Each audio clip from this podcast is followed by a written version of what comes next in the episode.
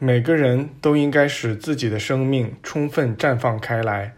一个人不可能代替另一个人去活，没有人能代替你们去展现你们的生命，也不能告诉你们该怎样去展现它。就像天父在其自身之中拥有生命一样，天父之子也一定在其自身之中拥有生命。一个明白了这一点的灵魂，就不会再随风摇摆了。因为生命存在的整个理由都在他的天赋与能力中显露了出来，以使其展现出他内在的神圣自我。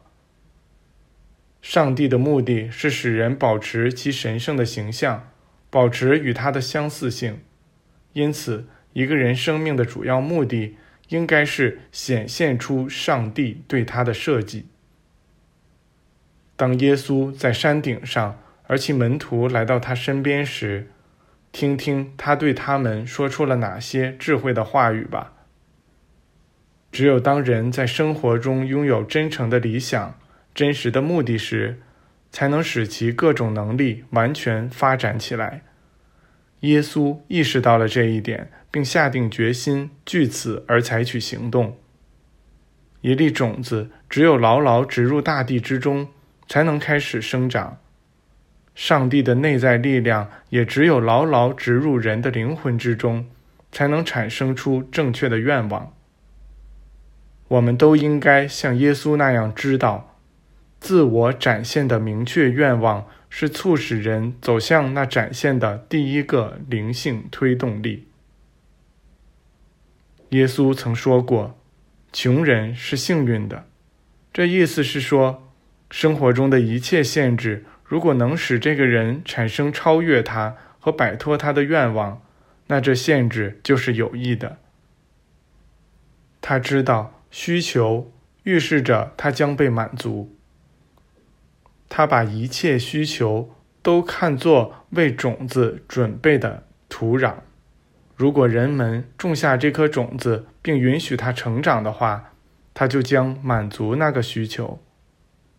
需求这个概念。通常都被严重的误解了。需求是发展生命的愿望。某些伟大导师曾教导说，应该把这个愿望从心中连根拔除。然而，耶稣说过：“你们这些心满意足的人是不幸的。无论谁，只要感到满足，就会变得停滞不前。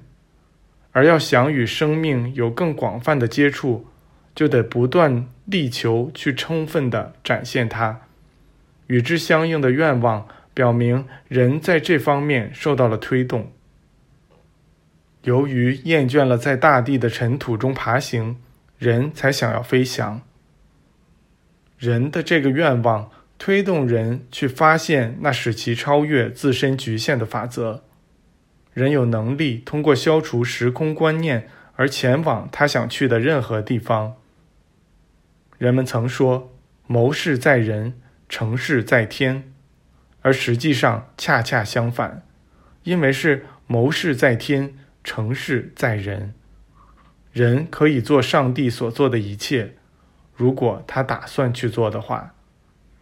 天父之子可以做与天父相同的事，难道不是吗？因为世俗事物无法使灵魂感到满足。所以，这促使灵魂去寻找内在的力量。于是，这个人就可以发现我是，并知道能满足灵魂、能响应其所有需求与愿望的一切力量，都存在于他自身的内在。一旦他知道我是是对其愿望的实现，那这个愿望就已经实现了。